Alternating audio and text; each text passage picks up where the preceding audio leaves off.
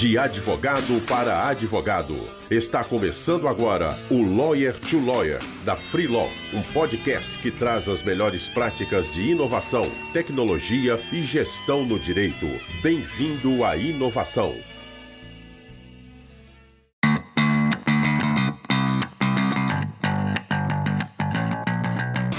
Olá, advogado, olá, advogada. Seja bem-vindo a mais um Lawyer to Lawyer da Free Law. Meu nome é Gabriel Magalhães, sou um dos fundadores da Freeló e é um prazer estar aqui com vocês novamente. Nos últimos 15 dias a gente não lançou episódios novos do Lawyer to Lawyer, está preparando uma série de novidades para vocês, colegas advogados. Em breve vocês vão ver aí alguns cursos gratuitos que a gente vai estar oferecendo para vocês. Começamos também a produzir conteúdos em vídeos e em breve a gente vai estar divulgando para vocês. Agora, nesse final de Lawyer to Lawyer, a gente tem mais cinco episódios e em seguida vocês vão conseguir nos acompanhar uma segunda temporada que vai estar ainda mais especial. E hoje estou muito feliz de estar aqui com o Saulo Álvares. Ele é advogado associado ao Instituto Brasileiro de Direito Imobiliário, o IBRADIM, e ele tem muita experiência na área de direito condominial. A atuação do Saulo é um pouquinho diferente da maioria dos advogados, porque ele tem uma experiência muito grande com a mediação judicial. Ele sempre busca aí resolver os conflitos dos seus clientes de uma forma extrajudicial. Ele é, tem, já fez cursos né, de, de, mediação judicial no CNJ, em parceria com o Tribunal de Justiça no estado de Sergipe, e ele também já ocupou o cargo de vice-presidente da Comissão de Mediação, Conciliação e Arbitragem do OAB de Sergipe. Saulo, seja muito bem-vindo ao Lawyer to Lawyer, é um prazer te receber aqui. Muito obrigado, Gabriel todos que nos acompanham aqui no Lawyer to Lawyer. É uma honra participar desse momento. Meu sócio já esteve aqui e referendou muito bem esse espaço e eu espero contribuir com algo aí para quem nos acompanha. Muito obrigado, Saulo. O Tiago Noronha, para quem não, não escutou o episódio, é o sócio do Saulo. É, eu conheci o Saulo através do, do Tiago, o episódio com o Thiago também está bem bacana. Recomendo que vocês escutem quem ainda não escutou.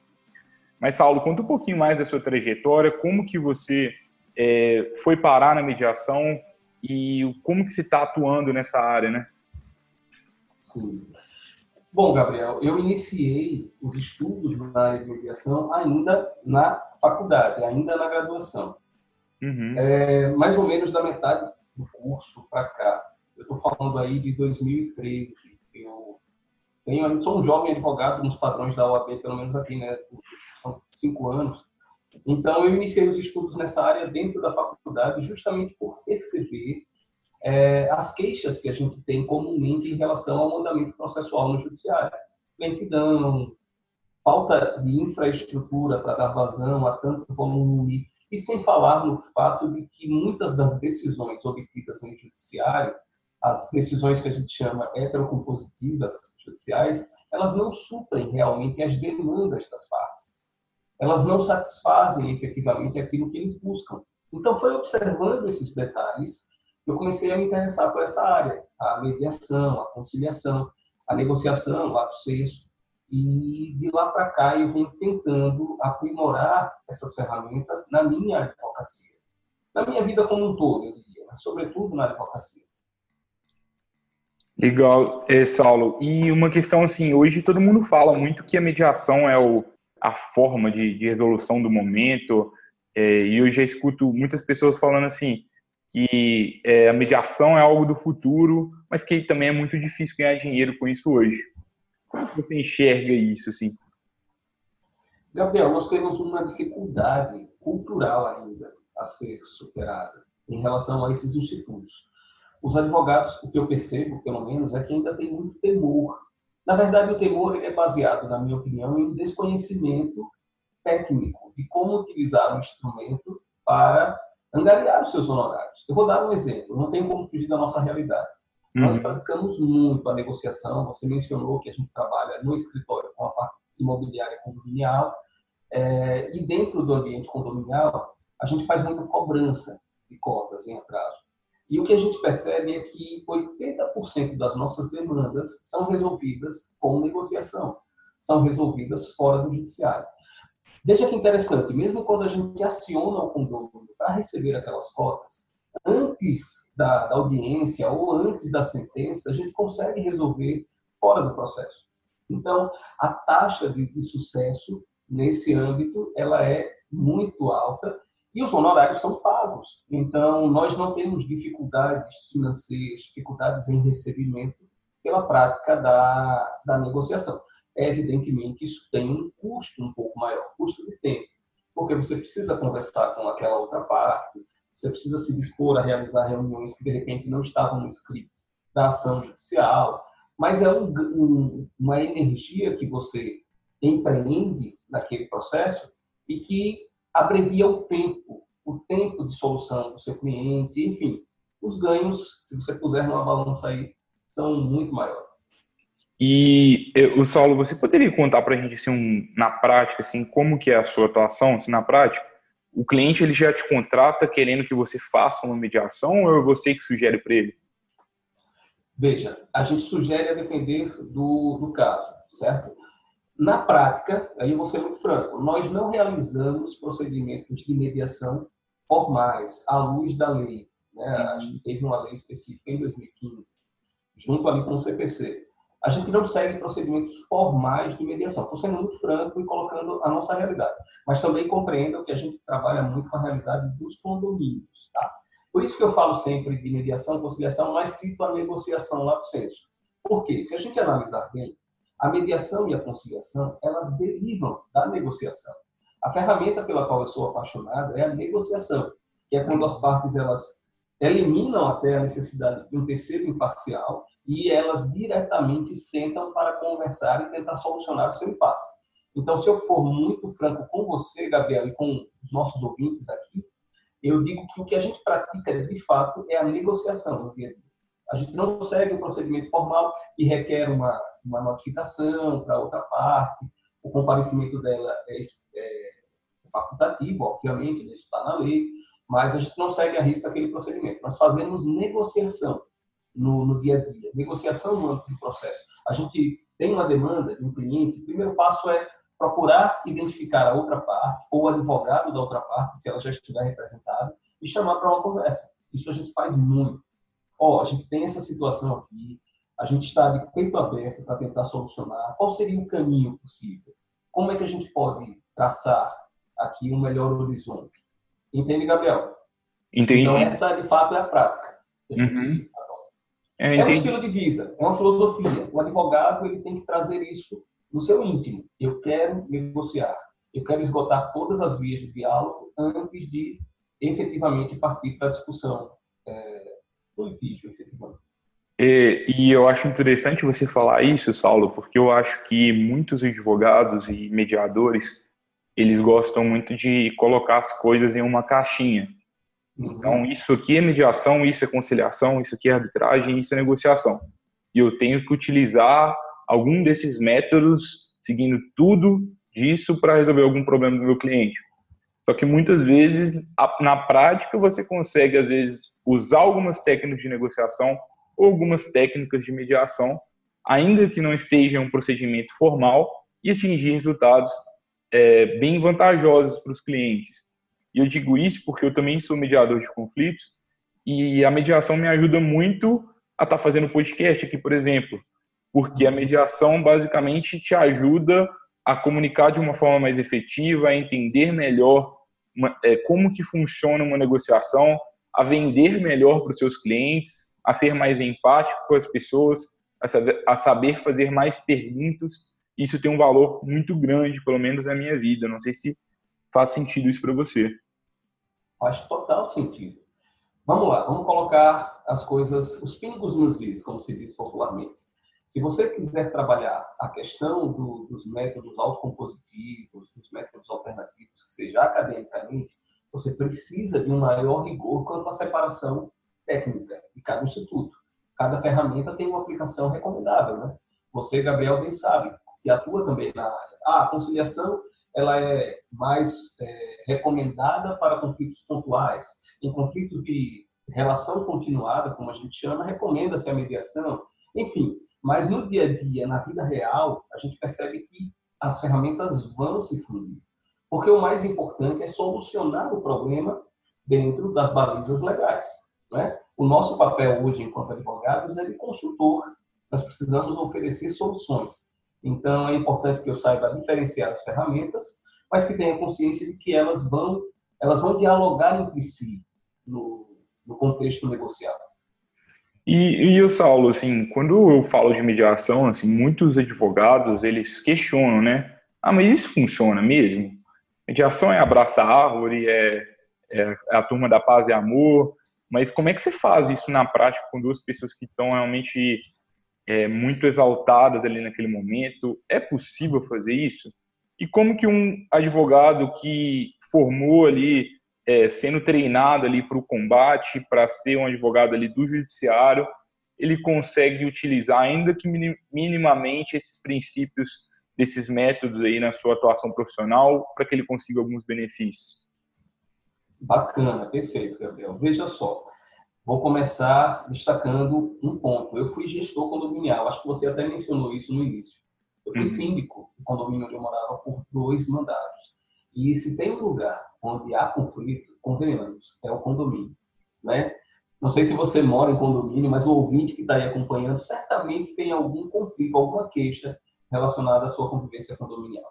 E aí perceba, quando eu fui gestor, eu já conhecia ah, os institutos, já trabalhava a mediação, eu usei muito a mediação no âmbito condominial. Eu tinha dois condôminos geralmente em conflito por conta de barulho, por conta de animais, por conta de fundo, e não foram poucas as vezes em que eu os trouxe para a sala de administração do condomínio para conversar com eles, claramente, expondo é, a, as possibilidades que eles tinham. Olha que até se a gente for pegar o rigor da lei, rigor, ao rigor da boa técnica, na verdade, nem seria uma mediação, seria um papel mais ativo como um conciliador. Por isso que eu digo que os institutos eles se, se entrelaçam. Mas o fato é, eu propunha que a comunicação ela fosse restabelecida e foram várias as situações em que aquela, aquele contato, aquela conversa resolveu problemas que vinham escalonando há um tempo. Entende, Gabriel? Então, assim, efetivamente, a mediação funciona. A gente precisa desmistificar, a gente precisa separar é, você falou sobre. Eu, a segunda parte da pergunta, Gabriel, você me relembra aqui? É, no caso, eu te perguntei o que, que você acha que um advogado que é muito combativo, né? Que oh, ele formou ali naquela. Na época dele na faculdade ainda não existiam esses métodos, né, que é algo que, que é recente na doutrina. O que, que você acha que essa pessoa pode aproveitar desses métodos para que ela faça, no mínimo, uma mini transição assim, para eles? Perfeito. Eu não sei como foi a sua formação, tem gente do Brasil todo aqui nos acompanhando e até do mundo. Então, o que eu posso dizer é o seguinte, a minha formação, ela foi mais ou menos assim. Eu aprendi processo, eu aprendi a litigar durante 60% a 70% do meu curso e apenas nos 30%, até 20% finais é que veio a semente do diálogo, da mediação, dos outros métodos. Enfim, nós somos preparados pela academia para mitigar. Eu percebo uma onda de renovação nesse sentido. Alguns cursos já atualizaram sua matriz curricular de modo a prestigiar, desde o início, os métodos autocompositivos, os métodos alternativos. Mas é uma realidade que a gente ainda tem, que a gente precisa encarar. Então, o que é que o colega advogado, na minha concepção, pode fazer? Primeiro, conhecer os institutos, ele precisa estudar e saber separar. É, dedicar uma especial atenção à negociação, e eu vou insistir nisso, porque a base de todos esses outros métodos é a negociação. O próprio processo judicial ele é permeado de negociação o tempo todo. Então, o advogado contemporâneo ele precisa dominar técnicas negociais. Ele precisa saber isso. E um outro ponto fundamental, encarar a outra parte não como um opositor é, mas não como um inimigo não como alguém com quem eu não posso sentar, alguém que eu evito a todo custo. Não. Sobretudo o advogado da parte contrária. Ele é tão consultor quanto você. Então, o importante é que vocês consigam sentar, que a gente consiga sentar à mesa, racionalmente, até porque muitas vezes o cliente está envolvido demais com a sua causa, a emoção aflora, então os advogados têm esse papel, racionalmente, encontrar caminhos alternativos e traduzir esses caminhos alternativos para os seus clientes. Então, esse, esse é o caminho que eu recomendo. Primeiro, conhecer, conhecer negociação, conhecer os institutos e, segundo, mudar a sua visão do mundo. Você não está num embate de vida ou morte. Na maioria das vezes, é uma controvérsia que pode ser facilmente dirimida se as partes se dispuserem a conversar. Mas, Saulo, como é que a gente precifica honorários para esse tipo de serviço? E o que, que dá mais dinheiro, brigar ou fazer acordo? Essa pergunta é complexa, é boa e muito complexa. Cada caso é um caso, porque aí também vou dizer uma coisa para você, tá, Gabriel? Existem contextos em que efetivamente o caminho da, da negociação não vai fluir. E eu digo isso porque um dos princípios, um dos pressupostos de uma boa negociação, mediação, que seja, é a boa-fé de ambas as partes. E em, se você percebe que, em determinado contexto, a boa-fé não está presente, ou a comunicação ampla, não vai avançar. Então, aí é preciso partir para o processo, para a sentença, para o caminho tradicional. Eu já tive situações assim, eu aqui defendendo tanto a negociação, mas eu já tive casos em que eu disse: não, aqui não tem mais negociação, aqui não tem mais acordo. Por toda a trajetória que a gente trilhou até aqui, e pelo comportamento que nós percebemos da outra parte o tempo todo, não tem mais como negociar. Agora nós vamos aguardar o provimento judicial. E tem casos em que isso é necessário, tá? Agora, como precificar? Como eu disse para você, Gabriel, nós não fazemos um procedimento de mediação, até porque eu entendo também que esse procedimento ele deve ser conduzido por câmaras. São institutos preparados, né, previstos em lei para conduzir esse procedimento. Então, a gente não faz no escritório procedimento de mediação. A gente usa a negociação é, como uma outra ferramenta procedimental. Então, muitas vezes, é muito comum, a gente trabalha muito com ação de, de atraso de obra. O que é que a gente propõe? Ó, cliente, a gente estabelece uma negociação inicial e um prazo para ela, 30, 45 dias, onde a gente vai bater na porta da empresa, vai tentar acionar o jurídico conversar com eles, tentar uma solução administrativa, e aí, por essa fase processual, você paga X. Se nós não conseguirmos sucesso aqui, a gente vai precisar acionar judicialmente. Aí a gente incorpora o valor dos honorários Y e passa isso para ele. O cliente fica muito à vontade, ele pode optar por partir diretamente para o litígio, para o processo, ou iniciar com a demanda administrativa. Qual é a vantagem da demanda administrativa? Você pode solucionar o impasse em questão de um mês, um mês e meio, dois meses. E a gente sabe que no judiciário a coisa não é tão célere assim. Uhum. Então, assim, é, é importante, vou usar uma frase, uma frase clichê, com perdão, é pensar fora da caixa. Você precisa buscar alternativas. O que o advogado não deve é temer o instituto. Isso jamais. Ele precisa entender, como eu falei, da negociação e, de acordo com a sua realidade, por exemplo, eu não conheço a fundo a realidade do, do colega que faz o criminal. Eu não conheço a fundo a realidade do colega que faz o previdenciário. Eu posso falar da nossa realidade. Nós atuamos com condomínios, basicamente, com direito imobiliário e com empresas, né, que é o meu sócio, o Dr. Tiago, que toca essa parte, a parte de startups, etc. Então, essas duas áreas, não sei se são as áreas em si, mas elas facilitam muito esses caminhos alternativos. E, o, Saulo, eu fiquei curioso numa questão. Nessa taxa administrativa que você cobra, você cobra um, um êxito ou um valor fixo, geralmente? E como que você quantifica esse valor? É com base é no valor da, no eventual valor da causa? Geralmente a gente cobra um valor fixo para a negociação, um valor de entrada, vamos dizer assim, e um percentual sobre o êxito. Porque se houver proveito econômico ali, a gente trabalha um percentual que, na verdade, é um percentual que vai se replicar se não tiver avanço e a gente for para o processo. Então, é basicamente aquele modelo do, do êxito processual. Uhum, legal. É, isso pode ser bem interessante para os colegas aqui que estão nos escutando. Muitos, muitos advogados aí já nos disseram que tem problemas, às vezes, para precificar honorários.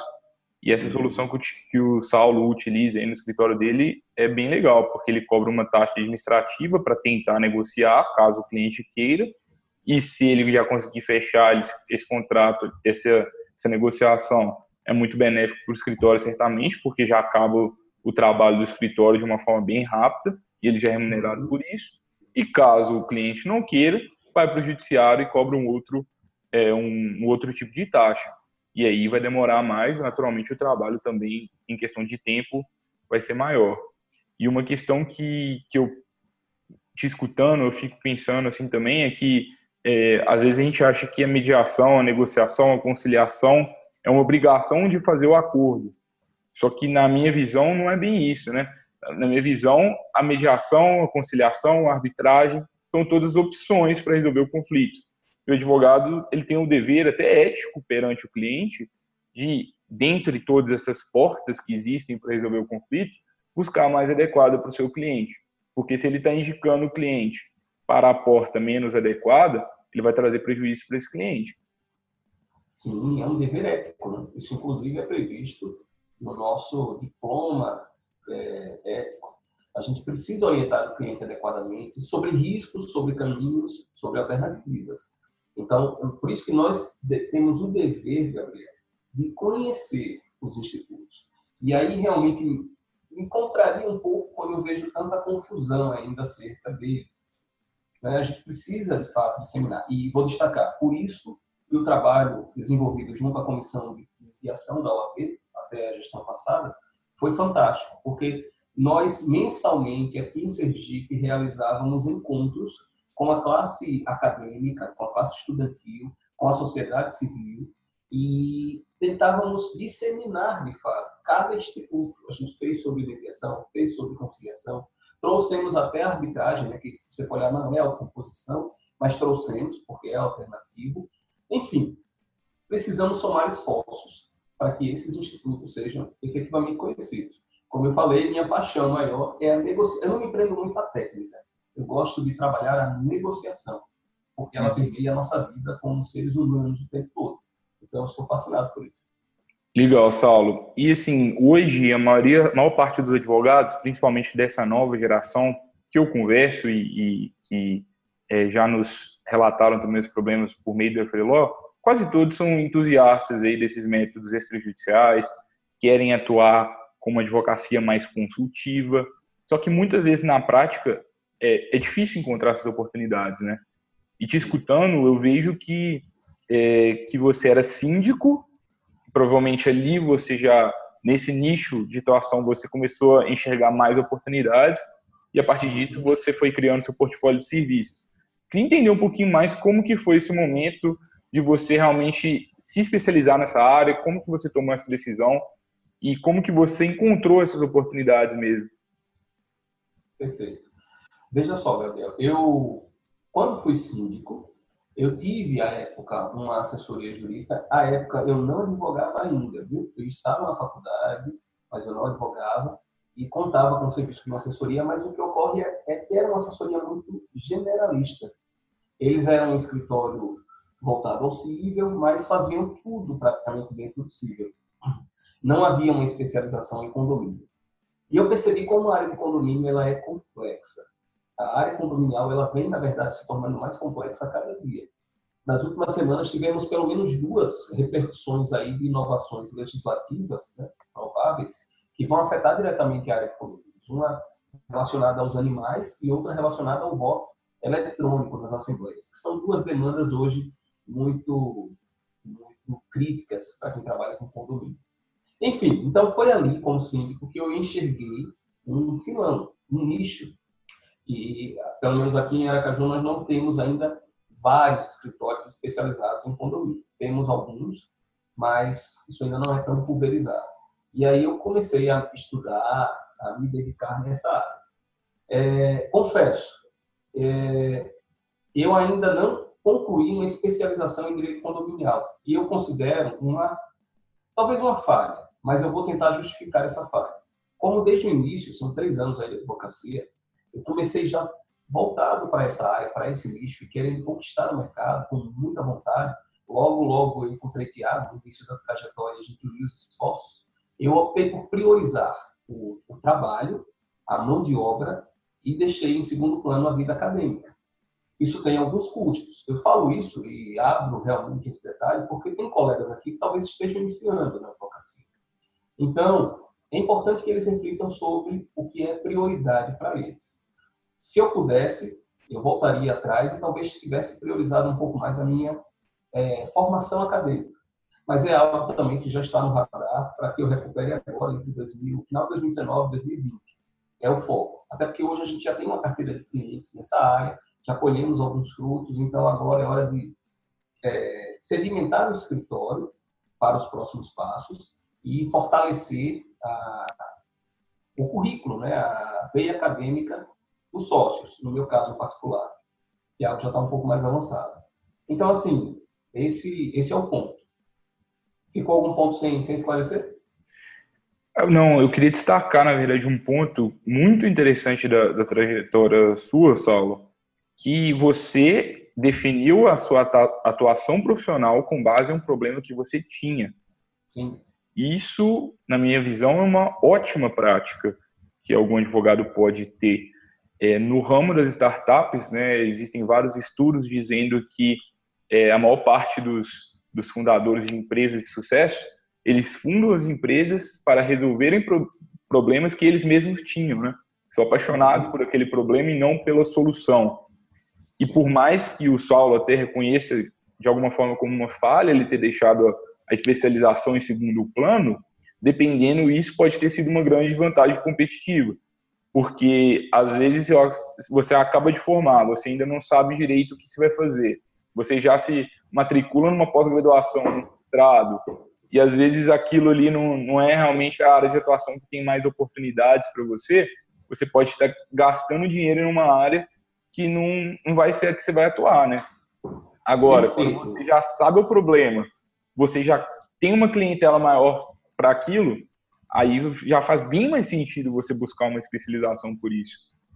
Perfeito. Você tocou num ponto, Gabriel, que você falando e eu acabei lembrando.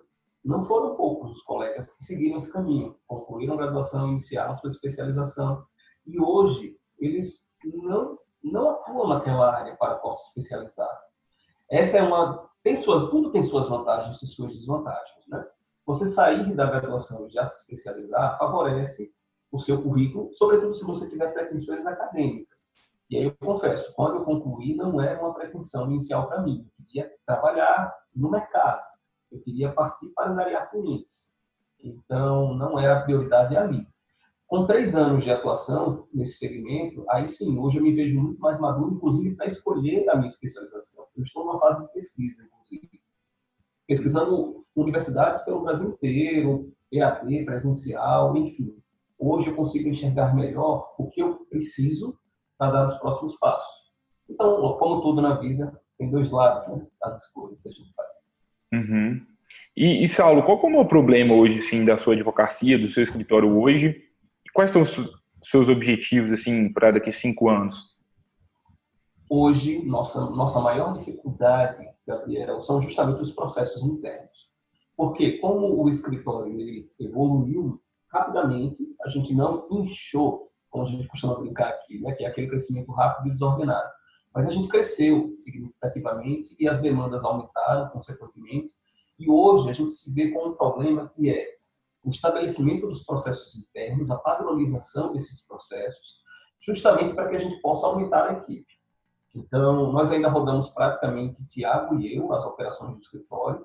Tivemos uma estagiária por um curto período de tempo, ela precisou se afastar. A gente abriu agora, semana passada, um novo processo seletivo. A gente quer trazer alguém para formar dentro do escritório, essa é a perspectiva.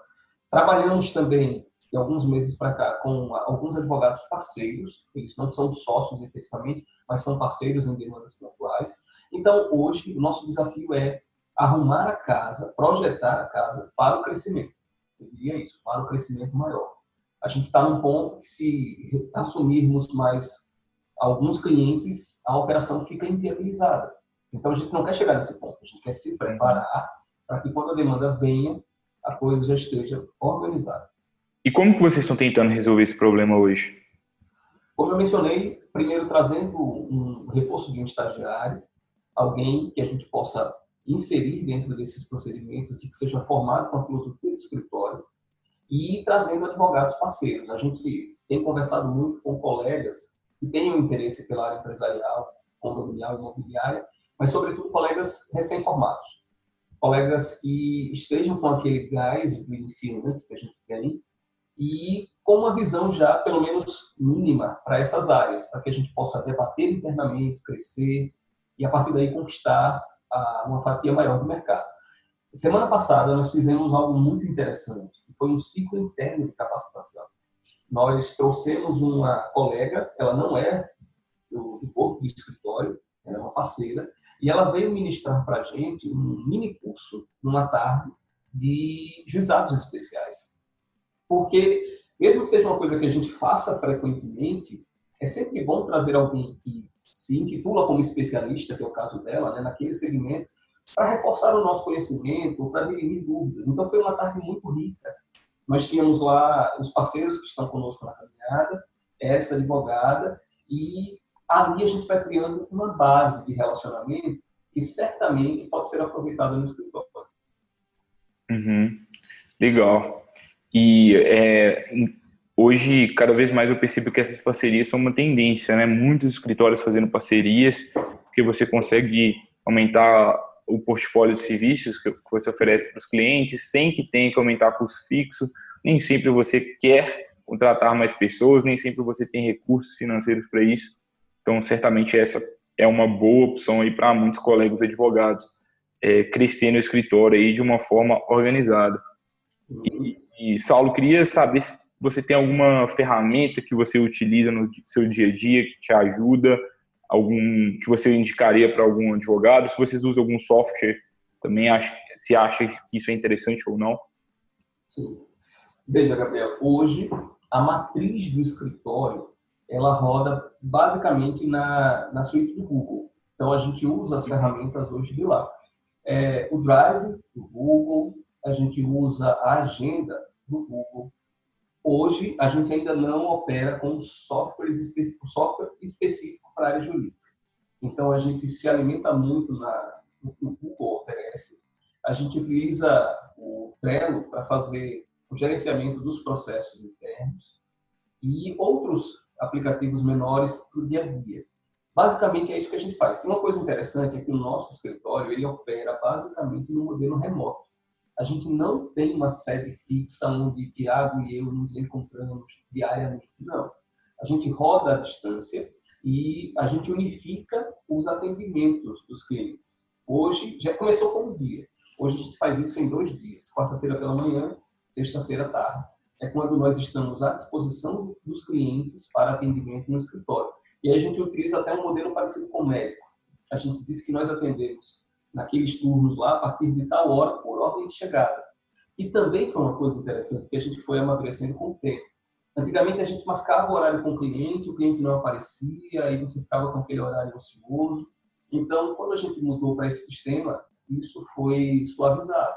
Como a gente já sabe que tem aquele bloco de tempo todo ali, a gente fica à disposição para quem chegar e enquanto não tem ninguém para atender, a gente vai adiantando outras questões internas, sabe, Gabriel? Então é um modelo que roda muito bem. Eu faço questão de ser isso. O nosso escritório ele é muito enxuto em termos de custo, muito enxuto. Consequentemente, isso aumenta os nossos ganhos, a nossa lucratividade. Apesar de ser um escritório formal, a gente tem CNPJ, a gente tem contador, a gente tem todas essas despesas é, tributárias, administrativas que são necessárias, formalizadas perante a OAB, mas a gente tenta minimizar custos onde for possível.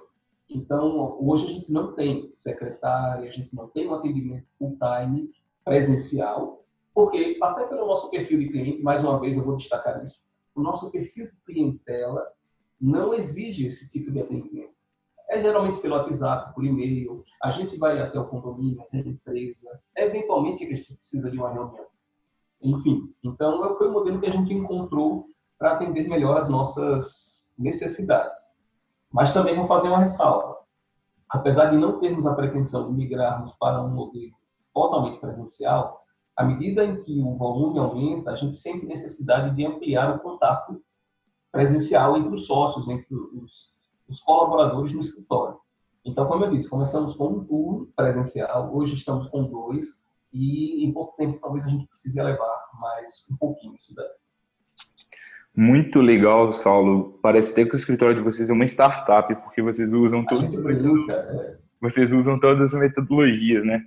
É, uhum. E acho que isso que o Saulo trouxe, né, vale uma grande reflexão, principalmente para os advogados que ainda insistem em investir em salas, cartão de visita, é, aquela madeira de madeira de mármore, não sei se é assim que, que fala, mas uhum. as formalidades é, que funcionam ainda, né, impressionam alguns tipos de clientes, mas vários clientes ainda não é, pararam de dar valor para isso, né? Muitos clientes estão valorizando mais o atendimento ágil, é uma personalização ali na prestação de serviços e nem sempre isso precisa ser presencial. E por mais que você precise em algum momento ali de uma sala, de ter um atendimento presencial ali maior, talvez no início não seja o caso, né? Talvez no início você pode começar online e migrando aos poucos, como o Saulo é, nos compartilhou aqui. Saulo, você tem mais algum recado final que você gostaria de passar para os colegas? Alguma dica valiosa para o escritório de advocacia que está nos escutando? A gente tem muitos ouvintes que estão no início da advocacia, outros advogados que estão querendo começar a inovar, começar a implementar boas práticas de gestão, mas muitas vezes não tem tempo. O que você tem a dizer para essas pessoas? Olha, Gabriel, primeiro que essa conversa é muito agradável. Falar sobre novos modelos de advocacia é sempre muito bom. Para um colega que nos ouve, independente da sua etapa na advocacia, eu deixo uma dica. Procure estudar gestão, procure estudar pessoas, procure estudar negociação, procure fugir da sua área técnica apenas. A área técnica ela é essencial, mas você precisa se dedicar a um estudo mais amplo. Eu mencionei a coisa da especialização aqui, mas eu digo assim, eu não tenho uma especialização formal ainda, mas eu sou um autodidata. Eu gosto muito de buscar informações novas. Eu tenho uma mini biblioteca em casa, tenho os livros digitais. Cara, hoje é muito fácil obter a informação. Basta a iniciativa.